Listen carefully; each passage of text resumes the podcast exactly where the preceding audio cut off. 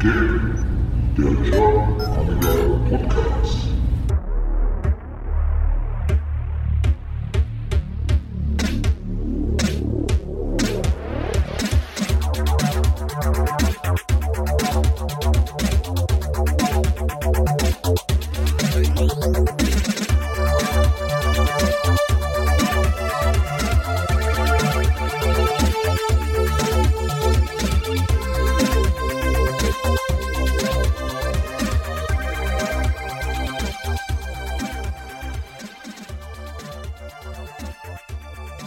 Hallo und herzlich willkommen beim GAP, dem German Amiga Podcast. Mein Name ist McFly und ihr hört jetzt Folge 3 und ich wünsche euch dabei viel Spaß und gute Unterhaltung.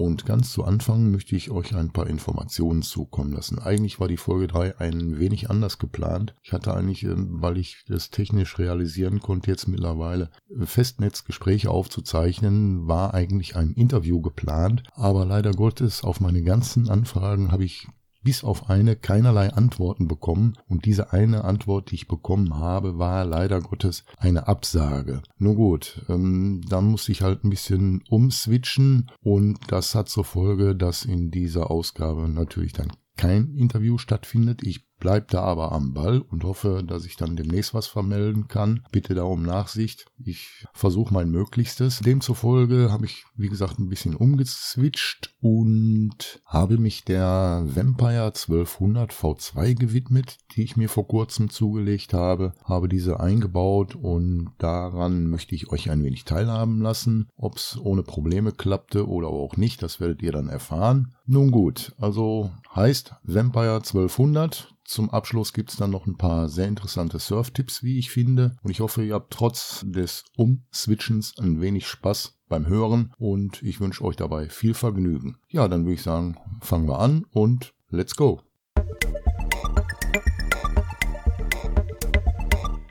Ja, dann möchte ich euch jetzt berichten, wie ich meinen Amiga 1200 so ein bisschen aufgerüstet habe, sprich mit einer neuen Turbokarte versehen. Die alte Turbokarte, okay, aber ich habe mir gedacht, braucht noch ein bisschen mehr Dampf. Habe mir eine Vampire 2 angelacht und die dann halt eingebaut. Und ob das so ja ohne Probleme geklappt hat, ja, das wollte ich euch jetzt mal so berichten. Also die Ursprungskonfiguration meines 1200er, der schon äh, ACA 1233 mit 40 MHz drin hatte, Keychroms 3.2 verbaut, ein Indivision MK2 drin, ein SD to IDE Adapter, dann noch ein Adapter, den Rüss Maus Adapter, damit man dann auch mal ne, eine Scrollmaus dran packen kann. Natürlich als Betriebssystem das Amiga OS 3.2. Ja, und die Vampire 2, da habe ich geschaut und die technischen Daten, die sind da schon nicht schlecht. Ne? Also da ist ein AMMX, das ist der FPGA-Turbokarte mit einem AMMX mit 64 Bit und der emuliert so quasi eine 68060 CPU mit bis zu 250 MHz, wird aber Apollo 68080 liebevoll genannt. Ja, hat auch 128 MB Fast Memory auf, drauf auf der Karte, äh, besitzt einen Fast Gig oder eine MapROM-Funktion und hat auch eine ja, Grafikkartenausgabe, die sich dann äh, ja, von Truecaller 32 Bit bis zu einer Auflösung von 1280 x 720 Pixel in 60 Hertz oder das Maximum wären 1920 x 1080 Pixel bei 24 Hertz. Natürlich muss der Monitor das können, ansonsten, hm, aber ich bin äh, im, im Moment bei 1280 x 720 Pixel und das sieht schon klasse aus. Natürlich wird das Ganze über HDMI rausgegeben. Zusätzlich hat die Karte auch noch einen äh,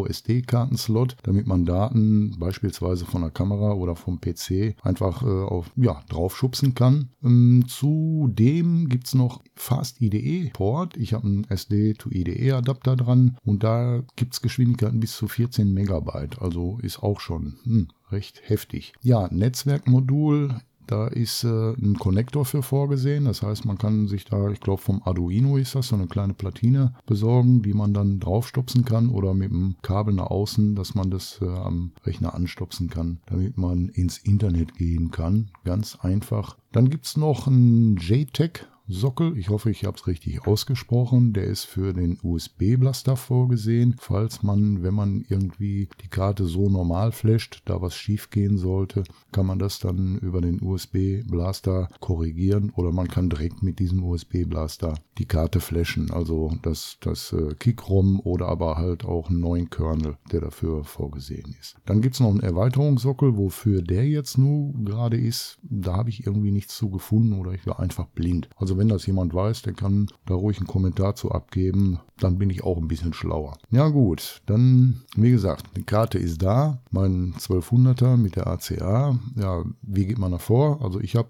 dann erstmal die Oberschale entfernt. Klar, damit ich so ein bisschen Platz habe, weil äh, die Vampire, die hat den HDMI-Anschluss direkt an der Karte und nur um die an den Monitor anzuschließen, ich noch keine Möglichkeit hatte, das anders auszuführen, habe ich den Rechner erstmal offen gelassen. Ja gut, ACA 1239 ausgebaut, wie man das so macht, rausziehen, fertig, Vampire eingestopst, fertig. Ja, dann das HDMI-Kabel an die Vampire mit dem Monitor verbunden, ist ja auch noch keine Kunst. Ja, und dann habe ich den Rechner gestartet und dann auf der normalen Ausgabe über den äh, InDivision gab es ein Amiga DOS-Fenster mit der Meldung Powered by 68080 AMMX Apollo Team Bringing 68K Back. Gut, dann habe ich mal auf die HDMI-Seite meines Monitors umgeschaltet. Da war dann das Vampire-Logo mit der Core-Angabe. Ich hatte zu dem Zeitpunkt den Core 2.13 drauf. Achso, ich muss dazu sagen, ich hatte meine 3.2 Installation am internen IDE noch dran gehabt. Gut, und aufgrund dessen bin ich dann nochmal zurück auf die normale Ausgabe über den InDivision und habe spaßeshalber in das Fenster mal LoadWB eingegeben, weil, wie gesagt, meine normale Installation war ja noch am internen IDE angeschlossen. Jo, und da sagt er mir, HD0 wäre keine DOS-Disk. Na gut, ist klar. Ne? Also das 3.2-ROM habe ich dann versucht zu mappen, weil die Karte ein eingebautes Apollo-ROM drin hat und natürlich äh, dann das nicht kennt. Okay, dann habe ich versucht, das 3.2-ROM zu mappen. Gut, Vampire wieder raus, ACA wieder rein. Soweit so gut.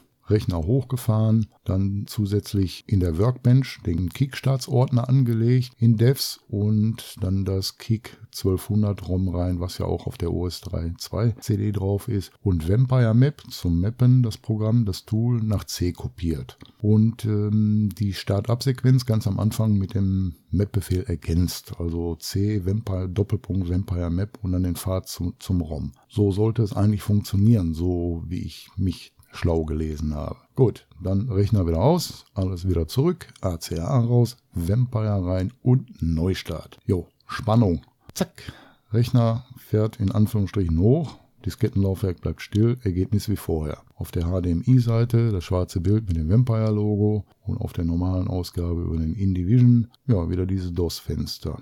Na gut. Ja, ähm, dann habe ich erstmal nach Infos gesucht, wie man das Kickrom in die Vampire mappt, weil auf dem äh, Beipackzettel oder auf dem Zettel von der Vampire 2 steht eigentlich nur die Prozedur drauf, wie man den Core flasht, aber nicht wie man das ROM mappt. Und leider Gottes ist das äh, Wiki von, vom Apollo-Team nicht mehr im Netz zu finden oder nicht mehr auffindbar, was ich eigentlich recht schade finde. Vielleicht sollte man da irgendwie mal schauen, dass da jemand mal so die grundlegenden Schritte einfach mal dokumentiert. Hm, das dazu. Na gut, aber wo kriegt man diese Infos her? So, dann gibt es auf a1k.org natürlich im Forum einen recht heftigen ich sag mal, so ein Monster-Freed, ich hoffe auch richtig ausgesprochen, der glaube ich mittlerweile auch schon 150 Seiten hat. Und ja, da habe ich mich dann halt einfach mal durchgebuddelt und durchgegraben, bis ich dann den entscheidenden Hinweis bekam, dass man das im Grunde genommen ein, ganz einfach von Diskette aus erledigen kann, das äh, Keychrome-Indikator zu mappen.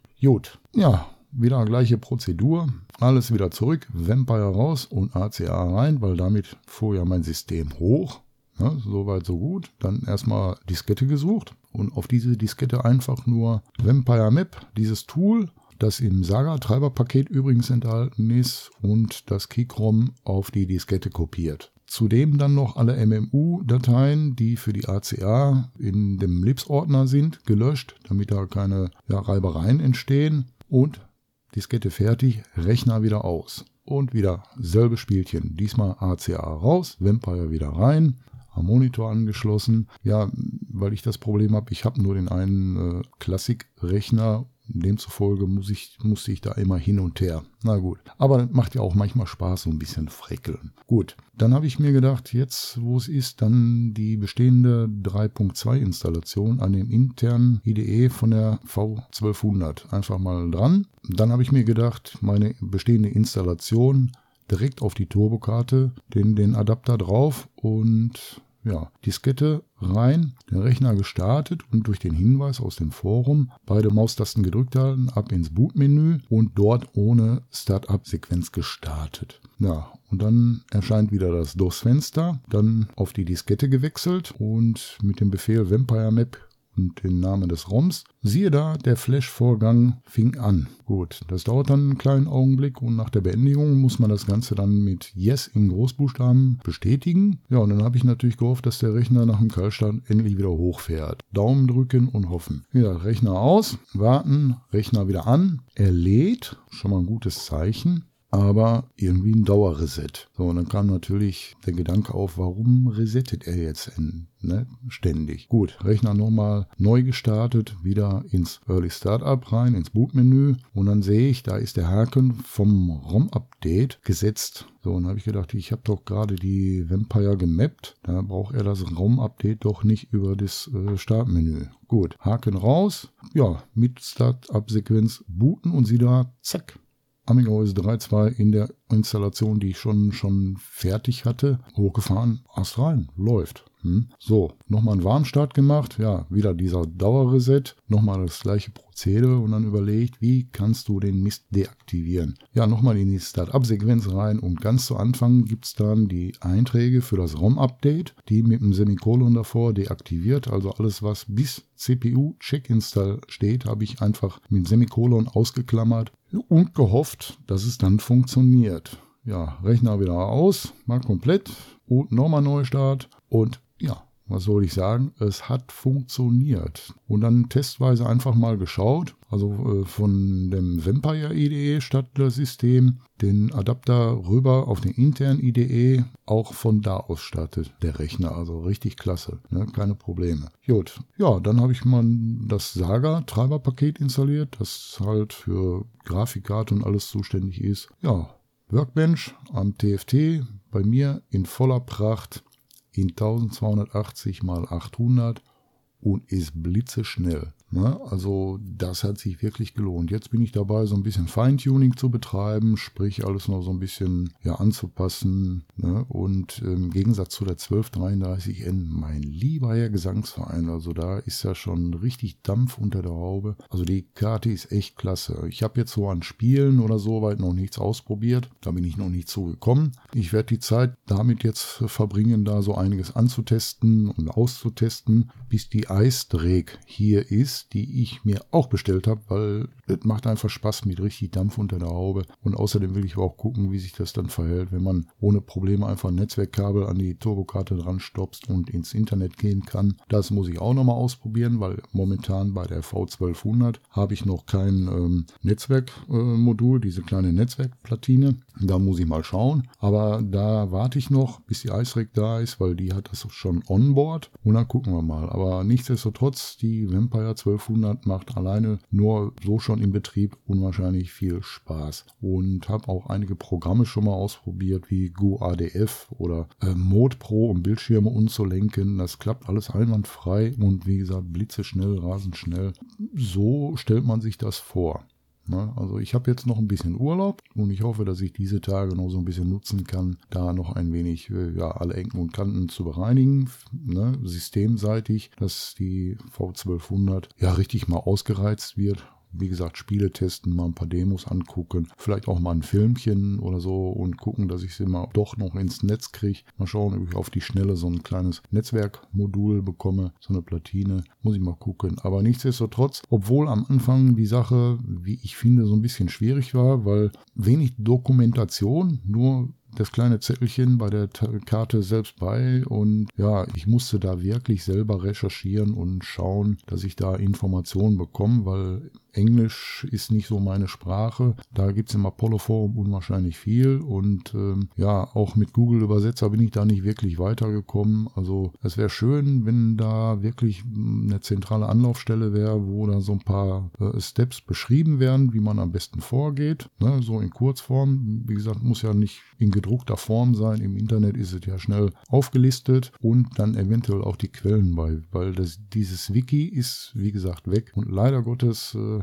ja, ich weiß nicht, ob über Wayback, ob man das noch erreichen kann, äh, habe ich noch nicht geschaut, weil mir A1K.org im Forum dieser Monster Treat da wirklich geholfen hat. Allerdings muss ich da auch einige Zeit versenken, äh, bis ich mal da so einiges durchgelesen habe bei über 150 Seiten. Mein lieber Herr Gesangsverein. Aber schlussendlich hat sich's gelohnt und jetzt bin ich echt mal gespannt, auf die Eisträg, wie sich die einrichten lässt, bis dass ich sie zum Starten äh, überreden kann. Die Vampire 1200 hat mir hoffentlich im Vorfeld dabei schon ein bisschen geholfen, äh, wie man da so vorgehen muss. Ja, und wenn ich die Eisträg habe, dann werdet ihr bestimmt äh, ja da auch nur so einen kleinen Erfahrungsbericht von mir hören. Auch wenn ich jetzt so ein bisschen ja unorthodox da irgendwie an die Sache rangegangen bin. Schlussendlich funktioniert die Karte. Ich bin zufrieden und das war das Ziel und es hat sich wirklich gelohnt lohnt auch die Zeit und wie gesagt, ab und zu macht dieses Frickeln in Anführungsstrichen auch so ein bisschen Spaß. Und da ich ja im Moment noch Urlaub habe, hat es mir auch wirklich Spaß gemacht und es macht jetzt auch immer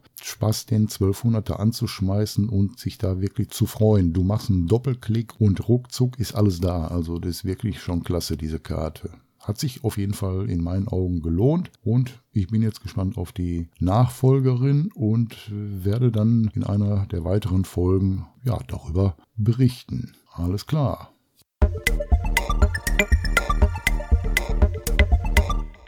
So, kommen wir nun zu ein paar Surftipps von mir oder ein paar Webseiten, die ich so gefunden habe, wo ich denke, dass der eine oder andere die noch nicht kennt oder auch vielleicht genauso interessant findet wie ich. Und die erste Seite, das ist die BMU Veranstaltungstechnik in Berlin und die vermietet Retro-Geräte. Man höre und staune. Und da habe ich die Beschreibung gefunden zu einem Amiga 500 im Lieferumfang für die Spielkonsole Amiga Commodore Amiga 500 500 sind zwei Controller, ein Retro-Röhrenbildschirm, ein Netzteil, diverse Spiele wie beispielsweise Hugo, Kings 1, Gunship, Guy Spy, Shadow of the Beast 3 und Alcatraz, ein Antennenkabel auf Cinch und eine Modularantenne sind enthalten und der Mietpreis beträgt 54 Euro. Leider stand da nicht bei, ob für einen Tag, für ein Wochenende oder whatever. Na gut, auch weitere Retro-Geräte kann man dort auch mieten noch. Unter anderem gibt es da noch C64, Super Nintendo, Sega Dreamcast, ein Atari Flashback, 8 Gold HD, was auch immer das ist, kenne ich gar nicht, Atari 2600 und alle werden natürlich mit einem Röhrenbildschirm angeboten. Den Link findet ihr wie immer in der Beschreibung zum Podcast. Ja gut, und wie ich dann so weiter gesurft bin, da ist mir das 20 Mac aufgefallen. Das ist ein Magazin rund um Technik und digitale Gadgets. Und da bin ich auf einen Artikel gestoßen, der mich wirklich neugierig gemacht hat. Und zwar die Überschrift Amiga 3000. Wiederbelebung nach über 20 Jahren. Und dort in dem Artikel erzählt der Autor, wie ihm beim Umbau in seinem Haus einer seiner ersten PCs wieder in die Hände gefallen ist. Die Rede ist natürlich von dem Amiga 3000 und der ist aus dem Jahre 1990 gewesen. Darin beschreibt er schön zusammengefasst, wie er den Amiga 3000 wieder zum Leben erweckt hat. Und das Ganze ist echt gut geschrieben und mit vielen Detailfotos versehen. Und außerdem gibt es auf der Webseite auch noch unter der Rubrik Retro, die vorhanden ist, noch weitere Artikel Artikel zum genannten Amiga 3000. Also da, wer da will, einfach mal reinschnuppern, auch echt gut zu lesen, die Sache. Ja, und wo wir beim Lesen sind oder bei schönen Überschriften, da habe ich dann die Seite videospielgeschichten.de gefunden und da war auch wieder so eine Überschrift, wo ich neugierig wurde. Ein Amiga, eine Turbokarte, ein Mann. Hört sich doch schon mal klasse an, oder? Ja, und dort gibt es einen Artikel vom Andreas Wander, heißt der Autor, der zu dem einen kleinen englischen Retro-Spiel-Blog hat. Und Das werde ich natürlich auch äh, verlinken. Und da beschreibt er echt spannend aufbereitet aus heutiger Sicht seine Eindrücke aus der Hochzeit des Amigas und geht dabei auch auf einige Spieleklassiker ein, als auch auf Möglichkeiten der Aufrüstung, speziell Turbokarten, wie schon in der Artikelüberschrift erwähnt. Das Ganze ist auch schön bebildert und beschrieben und auf alle Fälle einen Blick wert. Außerdem gibt es auf der Seite auch noch einen Podcast und dort sind auch noch zwei Ausgaben, die einen Bezug zu Commodore oder Amiga haben. Das sind einmal, wie der Commodore 64 mein Leben veränderte. Das ist äh, ja, recht knapp mit zwölf Minuten. Das geht. Und dann äh, über ein Spiel, Loom, das umstrittene Meisterwerk. Das geht rund sieben Minuten. Also wer da mal reinhören möchte, kann das mal machen. Ist interessant, auf alle Fälle. Ja, und dann habe ich einen Artikel aus dem Jahre 2017 gefunden, auf einer Webseite, wo ich es nie vermutet hätte, etwas über ein Amiga zu lesen. So, und die Überschrift dort, drei Jahrzehnte Commodore Amiga eine Liebeserklärung an die Königin der Heimcomputer. Und jetzt, man halte sich fest, Red Bull. Also ich, als ich das gesehen habe, habe ich gedacht, Red Bull, Amiga, wie kommt es dazu? Aber na gut, es ist nachzulesen, ihr könnt reinschauen. Ja, dort gibt es einen kurzen, bunten Querschnitt von ein paar Spieleklassikern sowie eine Kurzübersicht vom Werdegang über den Amiga 500, sogar bis hin zum X1000. Also ich war echt überrascht. Also einfach mal reingucken, ist echt spannend. So, das soll es dann für diese Ausgabe gewesen sein. Ich hoffe, dass ihr trotz der Planänderung ein wenig Spaß beim Zuhören hattet und ich hoffe, eventuell für die nächste Folge einen Interviewpartner zu finden. Lassen wir uns mal überraschen und warten ab. Ansonsten haben wir ja noch genügend andere Themen, worüber man reden kann. In diesem Sinne wünsche ich euch alles Gute, bleibt gesund und bis denne.